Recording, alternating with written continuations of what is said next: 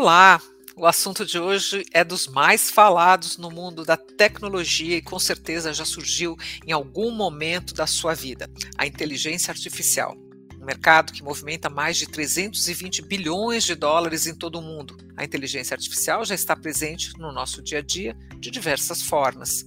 Uma das mais populares são os chatbots, que são aquelas conversas automáticas que reproduzem o comportamento humano. Outra aplicação que tem se popularizado são os assistentes virtuais. Mas a inteligência artificial vai muito além disso e está em outras aplicações mais complexas, tanto nas empresas quanto na nossa vida. Por trás dessas ideias inovadoras existem muitas tecnologias e muitas discussões sobre os limites éticos dessas ferramentas. Afinal, quais são essas linhas éticas e sociais? Até onde a tecnologia pode chegar? Para conversar sobre inteligência artificial, o futuro desta tecnologia e os desafios envolvidos, convidamos dois especialistas. A primeira é Dora Kaufmann. Ela é professora da PUC São Paulo e pesquisadora referência nos impactos éticos e sociais da inteligência artificial. O outro convidado é Alexandre Del Rey, presidente da Associação Internacional de Inteligência Artificial, a A2AI. Ele é especialista também na NUMES, plataforma de conteúdo e inovação da Febraban. Eu sou Mona Dorf e convido você a acompanhar a gente nesse podcast. Eu começo com a mesma pergunta para ambos: qual é o principal benefício da inteligência artificial? Em outras palavras, onde ela está e onde ela realmente pode fazer a diferença na vida das pessoas. Sejam bem-vindos, Dora, Alexandre, professora Dora, pode começar a responder. Olá a todos, olá Mona, é um, uma alegria reencontrá-la faz um tempo. É, bom, primeiro assim, é, é, a inteligência artificial, como você falou no início, ela já media hoje a nossa vida, né? A, é, a vida dos brasileiros, a vida de qualquer cidadão do século XXI hoje está mediada por essa tecnologia. É, não só os exemplos que você deu no início, mas praticamente todas as plataformas, os, apl os aplicativos que a gente usa no cotidiano, desde a, do, do, Google, as pesquisas do Google, as redes sociais, o Netflix, em suma, é, o, o Uber, o 99, em suma, é um conjunto de aplicativos que, na base, na essência do modelo de negócio dele está a inteligência artificial. E qual é o, o grande benefício? Assim, por que, que ela está disseminando dessa forma acelerada na, na sociedade atual? É, a gente pensar um pouquinho, é, nenhuma tecnologia ou ela, ela, ela se dissemina porque ela é, ela é incrível, porque ela é de fato muito inteligente. Ela se dissemina porque ela atende alguma necessidade da sociedade. Então, se a gente pensar como é que nós seres humanos e como é que instituições, empresas tomam decisão. Sempre tem uma relação entre a decisão e a busca de informação. Né? Quanto mais importante é uma decisão, a tendência nossa, das instituições, das empresas, é buscar mais informação. Nos últimos anos, como todos nós acompanhamos, é, o desenvolvimento das tecnologias digitais, e nós passamos a viver cada vez mais no ambiente digital ou intermediado por dispositivos digitais, nós estamos gerando dados, né? é o chamado Big Data. Tem uma técnica específica que ela é capaz de lidar com essa quantidade de dados, desse chamado Big Data, extrair informações dessa quantidade de dados e melhorar né? não necessariamente, mas tem a probabilidade de melhorar a tomada de decisão, a projeção para ser tomada de decisão. Então, se nós sempre tivemos eh, uma relação entre a decisão e busca de informação, e hoje existe uma técnica de inteligência artificial que consegue lidar com essa quantidade de dados, né? então ela abre a possibilidade de ter projeções mais assertivas, consequentemente, decisões melhores. Não necessariamente. Né? Aí nós vamos ver ao longo da nossa conversa que tem uma série de questões. Nessa resposta da Dora, a gente vê que o papo vai render. Agora você responde, Alexandre. Olá, Mona. Obrigado pelo convite. Antes de mais nada, é um prazer estar aqui com vocês, com a Dora, que é uma grande especialista. Eu acrescentando que a, que a, que a Dora comentou, eu acho que assim, tem muitos motivos aí de, das pessoas estarem usando inteligência artificial. A gente fala de, de benefício do ponto de vista ah, de valor, né? O que, que, que a inteligência artificial traz de valor para as pessoas, para as empresas, né? Eu gosto de separar quatro grandes valores. Primeiro, né, eu falo, pô, ele, ele, ela melhora a qualidade, né? Quem ah, não usa hoje o Waze para se deslocar em grandes cidades. Por quê? Porque dá uma acurácia de precisão de resposta. Fala, você vai demorar uma hora e meia, uma hora e vinte para chegar ao seu destino. Esse é o melhor destino. Esse é o lugar que tem menos trânsito. Então, isso, quando você está falando de ter respostas, ter decisões, né, que você possa coletar o máximo de informações possíveis, como a Dora colocou, né, e trazer essa informação, uma alternativa com mais qualidade, mais a correta, você prefere fazer isso. Uma outra, um outro benefício é o benefício né, da velocidade do, da, de resposta que um sistema de inteligência artificial consegue. Né? Então, a gente viu no caso do Covid, a gente conseguiu gerar uma vacina tão rapidamente. Por quê? Porque se usou muito a tecnologia de inteligência artificial para encontrar os melhores alternativas para gerar-se uma vacina. A velocidade né, de conseguir fazer algo mais rápido é, é, algo incrível, incrível que a gente consegue, né? Um terceiro benefício, eu gosto de salientar, é o benefício da personalização. O fato de coletar e trabalhar com muitas informações de cada pessoa, de cada empresa, gera uma capacidade única para as organizações. De cada um de nós, ele coleta dados, fala, o perfil do Alexandre é esse. Vou recomendar esse tipo de filme. Ou a grandes varejistas, tem vários casos, Amazon, Magalu, né, a Amaro, grandes caras que falam, não, vou te recomendar uma compra que tem a ver com a sua personalidade, com o seu gosto pessoal. E o quarto deles é a produtividade. Né? Quando a gente fala de produtividade, tem tecnologias como a Robotic Process Automation, que é um tipo de, vamos dizer assim, tem gente que fala que não é inteligência artificial ou é inteligência artificial, mas vamos considerar que seja. Aí você consegue dar, tomar decisões automatizadas, dar uma uma, um processo que a gente faz, né, cognição humana, um sistema inteligente consegue fazer a mesma coisa que um humano, mas muito mais rápido, com uma produtividade maior, de conseguir repetir aquilo sem cansar, tá 24 horas por 7. É uma tecnologia, né, habilitadora. Ela serve para habilitar uma série de possibilidades em vários setores. Então, ele, ela revoluciona a sociedade como um todo. Muito bom, Alexandre, muito bom. A Dora tem um currículo muito extenso com trabalhos nesse setor. Dora, então eu te pergunto, como é que está evoluindo a relação da sociedade com a tecnologia? E falando especificamente da inteligência artificial, que tipo de particularidade essa tecnologia tem nessa relação? Existe, na verdade, assim, a gente pode, a gente considera, do ponto de vista de qualquer tecnologia, é, é talvez uma, uma, um termo para expressar é uma coevolução entre sociedade e tecnologia, né? É, a tecnologia ela, ela vai evoluindo. Se a gente pegar vários exemplos, até as plataformas de redes sociais, qualquer tecnologia antiga ou atual, ela, ela vai se modificando à medida que ela vai interagindo com o usuário.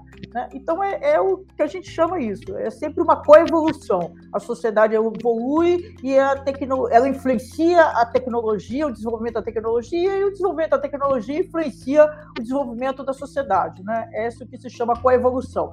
No caso da inteligência artificial, ela é uma tecnologia de propósito geral. Né? Então, o que é uma tecnologia de propósito geral? É, se a gente pensar no oposto, ela não é uma tecnologia de propósito específico. Né? A gente pega, por exemplo, uma máquina de 3D, uma impressora de 3D, ela pode imprimir diversos objetos, mas ela é uma impressora de 3D.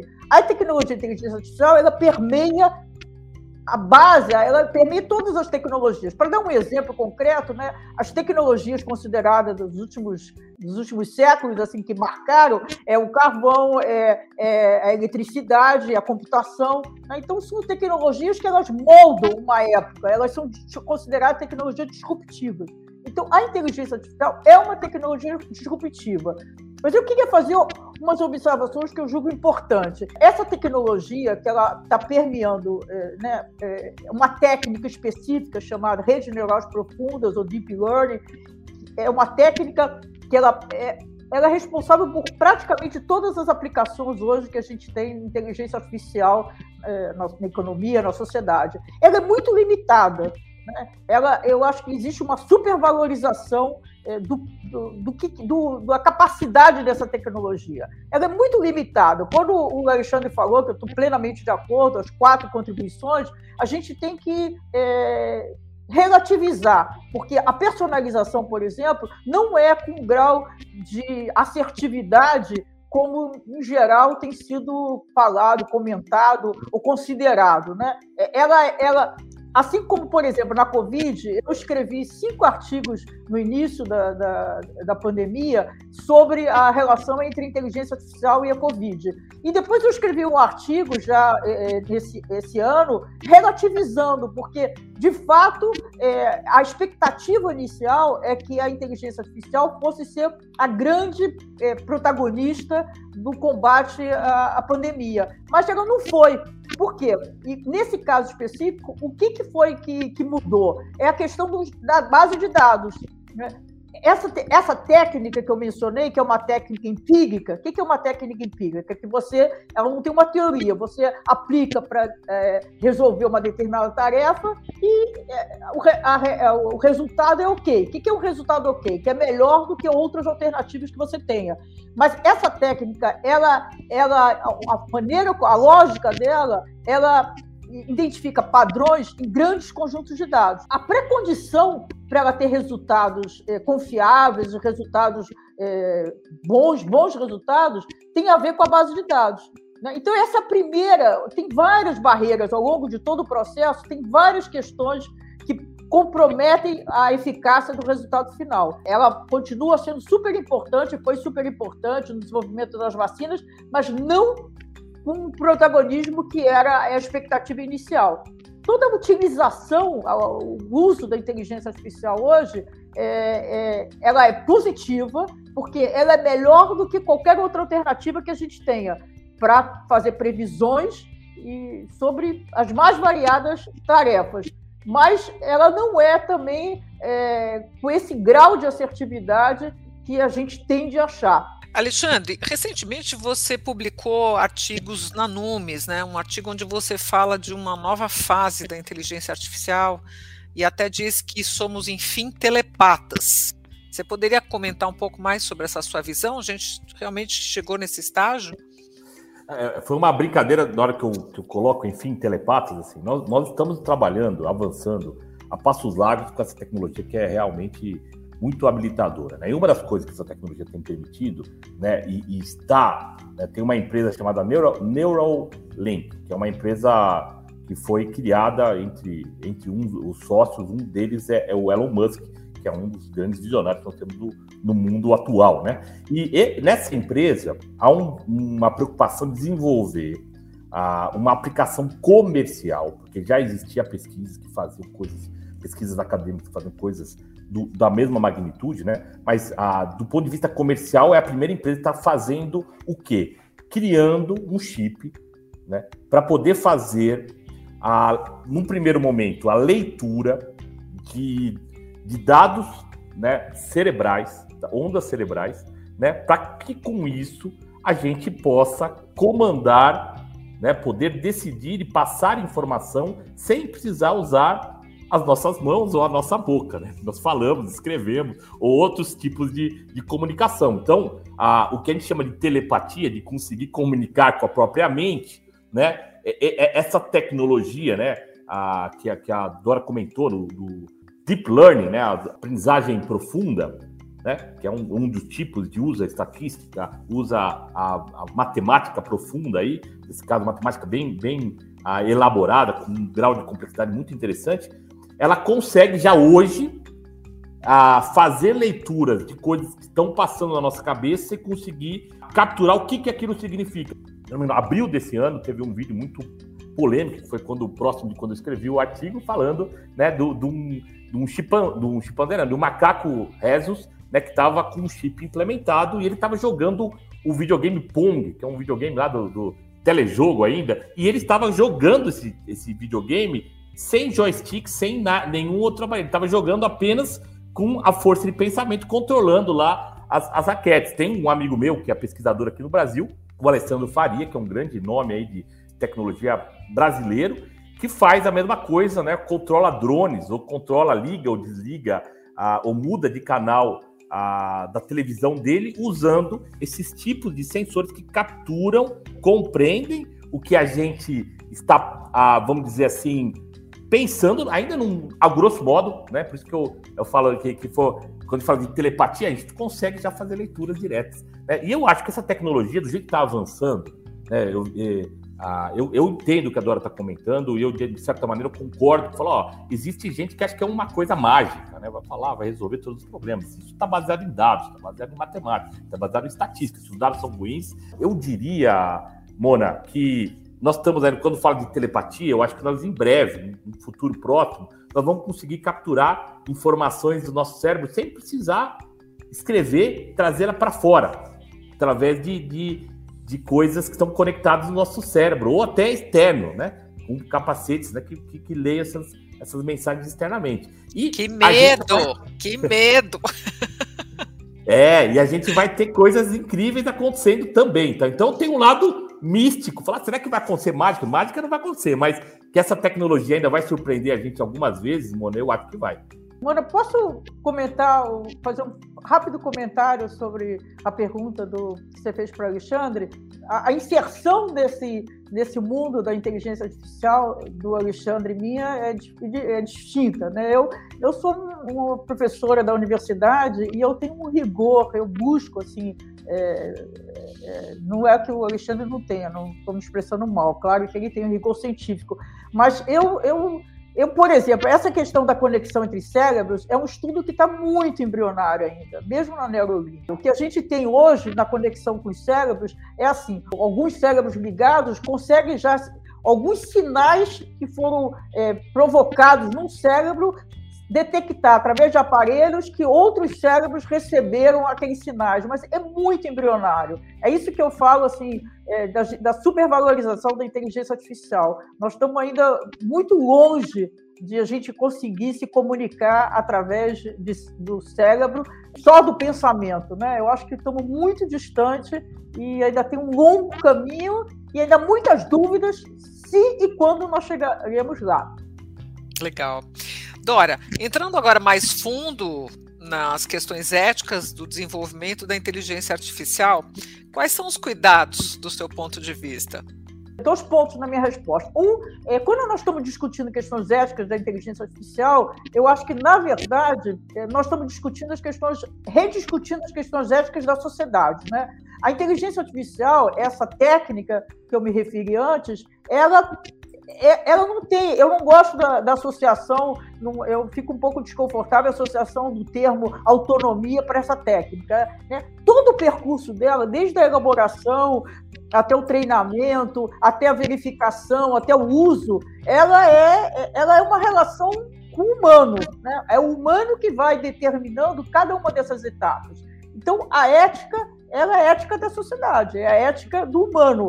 É, é, quem está, por exemplo, desenvolvendo um sistema de inteligência artificial, um modelo de inteligência artificial, ele vai, a, a pessoa, a equipe, vai agregar, por exemplo, na partida, as suas questões éticas, ou não vai a, a, incorporar suas questões éticas. A ética, ela, é, ela tem que ser pensada, na minha visão, depende da finalidade do modelo. Uma questão é a ética no Netflix, outra questão é a ética no procedimento de saúde. Né? São questões diferentes. É, é cada finalidade, é cada aplicação da inteligência artificial tem as suas questões éticas envolvidas. Né? Então, uhum. se a gente fala, da, do, já que a gente está na Febraban, hoje os, os bancos eles usam fortemente inteligência artificial, tanto os, os, bancos constituídos, os bancos tradicionais, quanto os novos modelos de negócio. E cada uma das utilizações no mercado financeiro, por exemplo, tem questões éticas envolvidas, que cabem ao Banco Central legislar e fiscalizar, como ele faz com todos os produtos, em todo o ambiente do mercado bancário e mercado financeiro, o que não está acontecendo. Né? Entendi, entendi.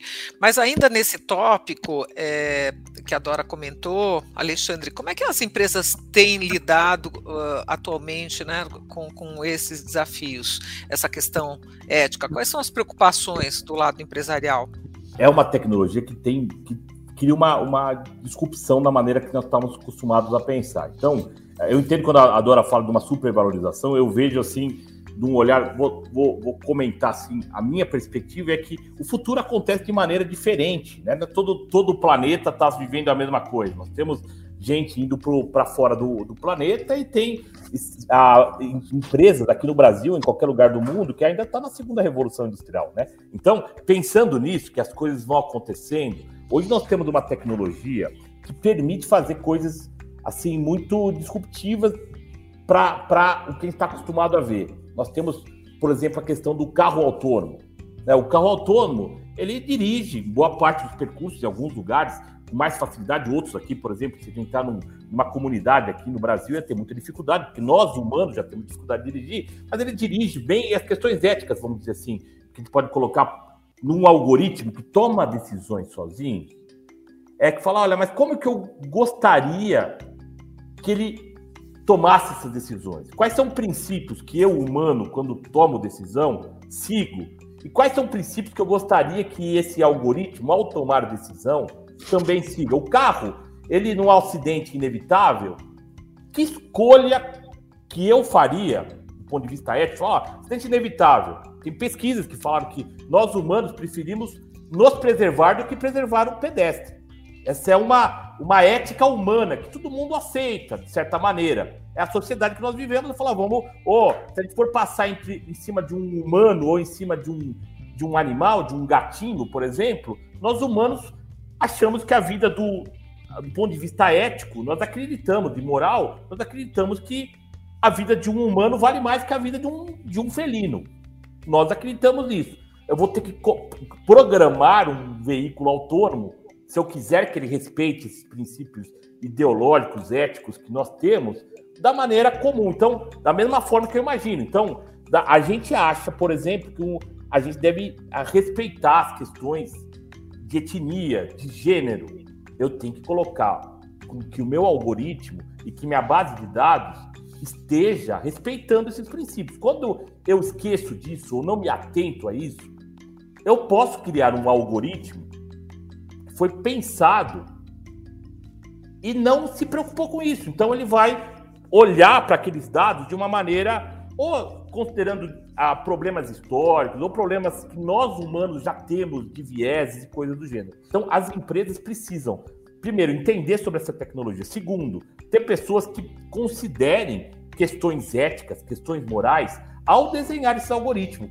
Quando eu começo a usar algoritmos para começar a decidir sobre a saúde de alguém, ou sobre um crédito bancário, crédito financeiro para alguém, e um algoritmo faz isso em 90% ou 100% do processo, qual é o impacto que isso traz na vida das pessoas?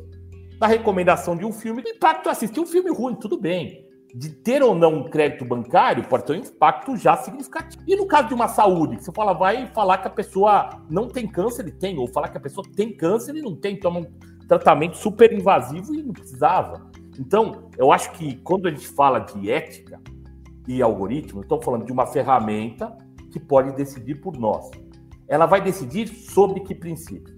Então, essas são questões fundamentais, porque tem hora que a gente pode se arrepender como sociedade por ter automático criado sistemas que decidem ou que influenciam a decisão de outras pessoas, né?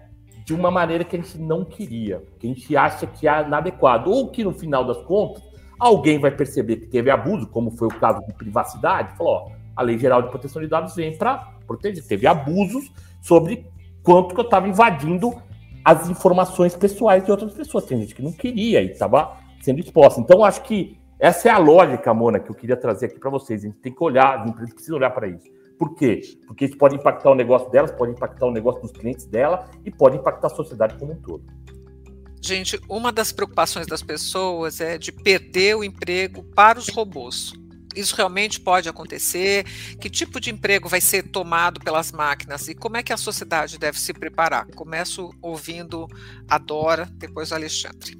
O que, que acontece com a inteligência artificial? Ela está acelerando o processo que a gente já vinha, que é a automação. Hoje é muito difícil, assim, os grandes especialistas no mundo, os grandes centros de pesquisa que estão focados na questão do impacto no trabalho, é, é, é, muito difícil separar os efeitos da automação programada, como eu disse que já vinha acontecendo, com automação inteligente. O que, que ela acrescenta? Mas, de fato, ela, ela, ela aumenta, né? ela, ela torna mais intenso esse esse processo de automação. Por quê? Porque ela abrange a, a, chamada automação inteligente, com inteligência artificial, ela abrange funções cognitivas. Né? Então, ela, ela substitui as máquinas inteligentes, ela substitui, que você chamou de robôs, mas em geral são sistemas né, que podem ter a configuração de um robô ou não, ela substitui um conjunto maior de funções do que só a automação é, programada. Né? Então, esse, na, na, minha opinião, é o, é o, maior, é o mais importante ou mais é, negativo impacto é, do ponto de vista social. Porque não é só o deslocamento do trabalhador, o que significa desemprego, né? mas existem outros impactos, por exemplo, tem impacto na renda, no salário. Né? Porque se você tem um, um, uma automação de muitas funções, as funções remanescentes, a tendência, isso está acontecendo já, é ter uma remuneração menor, que tem mais gente disputando essas funções remanescentes.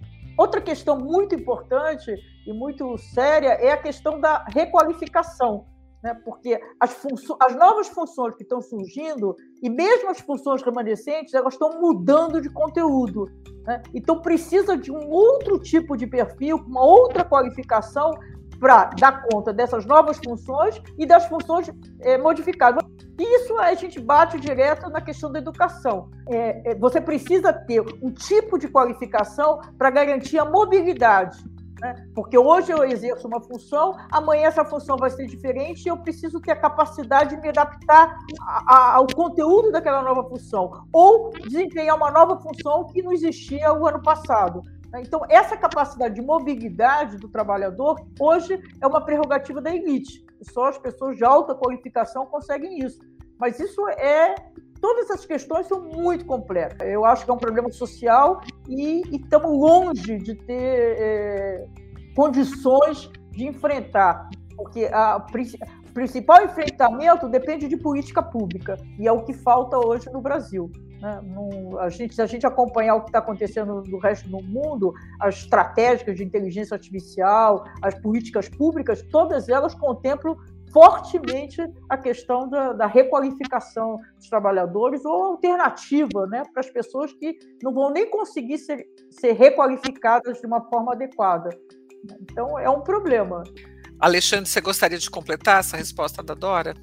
Eu quero só trazer algumas reflexões para acrescentar pimenta aí nessa, nesse, trazer um pouco mais de, de sabor. Assim. Eu sou um cara, eu sou um otimista em relação à tecnologia. Eu vi a transformação que teve com os computadores, tinha esse receio, se for ver vídeo da época, falavam de segurança de perder emprego. E assim, tem gente que vai perder o emprego? Sim. Meio que óbvio. Nós vamos criar novos empregos que não existem hoje? Sim, estamos criando. Quanto tempo? Qual vai ser a proporção né, de salário, de número? Eu acho que ainda é cedo para ter alguma conclusão. Né? Agora, o que, que, o que, que eu diria? Sim, que uma coisa importante hoje é que a gente conheça em qualquer profissão, em qualquer segmento, conheça essa tecnologia. Ela vai ajudar a gente a poder saber o que dá para se fazer com ela e ser uma aumentar o nosso nível de empregabilidade. Isso que a gente acredita na, na I2AI, na International Association of Artificial Intelligence, que essa é uma tecnologia que, como hoje, praticamente todo mundo trabalha com computadores. Né? Ninguém fala, pô, não dá para trabalhar sem computador.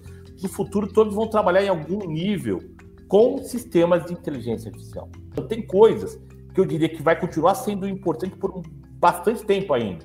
A capacidade de imaginação, de inovação, de criatividade, essa capacidade de julgar, está bom, está correto, está ético, está adequado ou não. Né? Essa capacidade de ser empático, de entender o que o outro ser humano precisa. Tem algumas características humanas que, se somados ao conhecimento em algum nível de inteligência artificial, vai gerar novas oportunidades. Então, sim, precisamos de requalificação, de reskilling, né? precisamos ter mais essa, essa necessidade de aprender a aprender coisas novas. Agora, uma outra reflexão, que é a parte da pimenta que eu falar, a gente quer trabalhar mais mesmo? Talvez a sociedade está chegando num momento que precisa ter mais massa crítica para discutir como aconteceu com a primeira revolução, né? Que a gente começou a criar o final de semana. Por que não, com essa com uma tecnologia que permita mais produtividade, a gente não repense realmente como a gente distribui renda de uma melhor maneira, né? Produza o que a gente precisa produzir, com maior eficiência, né? E a gente não precisa trabalhar cinco horas por dia, oito horas por semana, mais.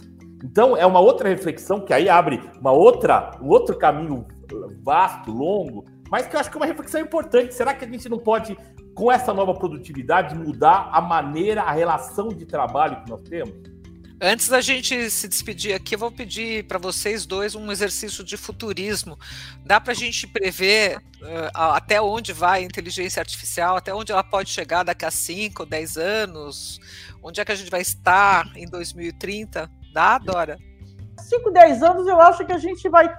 Tá, é, eu acho que vai ter evolu evoluído. Eu acredito que esse, essas, essas limitações que nós temos hoje dessa técnica específica de inteligência artificial, pelo grau de investimento, de número de é, é, pesquisadores, tanto da academia quanto das, das grandes empresas de tecnologia, estão investindo para mitigar os, os efeitos negativos, chamadas externalidades negativas dessa técnica. Eu acho que a gente vai ter uma qualidade do resultado da inteligência eh, artificial melhor. Né? É difícil imaginar assim, porque hoje eu não consigo ver um, uma área da atividade da sociedade que não esteja hoje é, permeada pela inteligência artificial. Né? Tem níveis diferentes de adoção, porque depende de outros fatores. Né? Mas a tecnologia ela já permite é, estar em eu acho que quase todas as atividades humanas hoje da sociedade, da economia.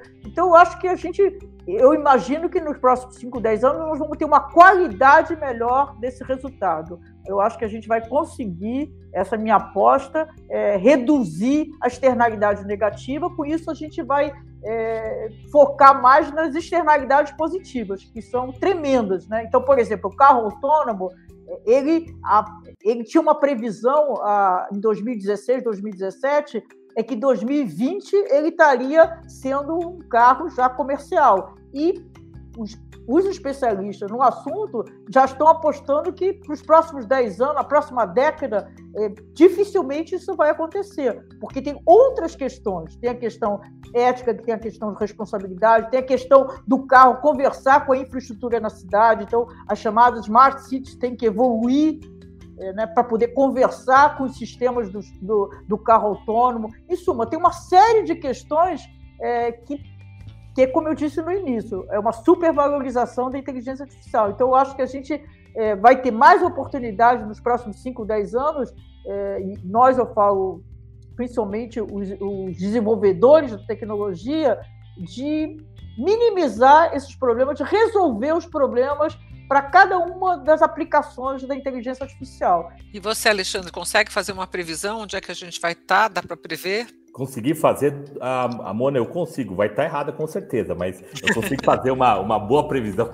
A, eu, a brincadeiras à parte, eu, eu acho assim que a, a gente está com uma tecnologia que está cada vez mais, do ponto de vista técnico, tecnologia, a tecnologia está bastante madura.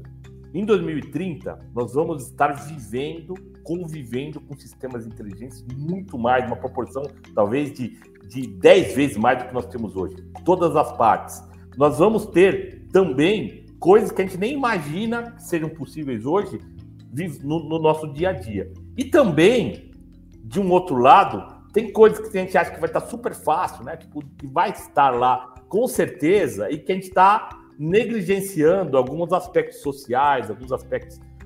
É uma mistura, né? Falou telepatia, né? Daqui a pouco, talvez em 2030, nós temos toda a ampla capacidade, mas nós vamos querer, nós vamos estar tendo modelos de negócio interessantes, talvez não. Ah, então, fica aí um, um caminho para cada um colocar sua imaginação.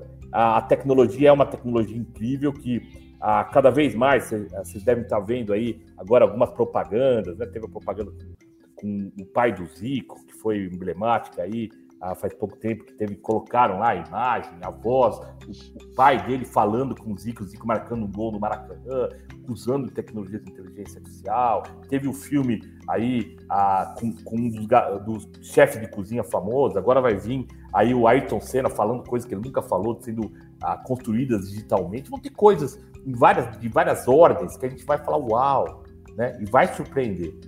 Agora, ah, vai depender muito da nossa capacidade humana de dar aplicações e aplicações que a gente ah, queira se orgulhe delas e faça uma sociedade melhor. E essa é a minha torcida. Não é tanto uma previsão, mas uma torcida, que nós tenhamos maturidade e responsabilidade para poder fazer bom uso dessa tecnologia, desse, desse conjunto de tecnologias tão incríveis que são os que estão ligados à inteligência artificial. Legal, gente. Muito obrigada, Dora, Alexandre, pelo rico debate sobre esse assunto que intriga tanto a gente. Foi um prazer recebê-los aqui no podcast Febraban News. Ah, sempre muito bom estar aqui com você, mano. Obrigado pelo convite. É um prazer estar com a Dora aqui. Eu, eu, eu, eu admiro muito o trabalho dela, as pesquisas que ela faz. E é um prazer estar aqui com a Febraban, com a Numes, que, é, que acho que faz um trabalho belíssimo, Mona. Vocês estão de parabéns de, de divulgar, de ajudar nesse, nessa requalificação, nesse reskilling que é tão importante. Trazer esses temas para discussão. É, eu também, bom, faço minha, as palavras do Alexandre, é um prazer também está com a Alexandra, a Mona, a Febraban. E eu acho que esse tipo de iniciativa eu também estou sempre disponível, porque é, o que, como usuário, né, a maior parte de nós, nós somos só usuários dessa tecnologia. E eu acho que é fundamental a gente conhecer o fundamento dessa tecnologia. Tá então, certo. eu agradeço essa oportunidade e foi um prazer reencontrá-los. Muito obrigada. Eu agradeço também a você pela audiência e companhia em mais este episódio com novidades e tendências que fazem parte do seu dia a dia. Até a próxima.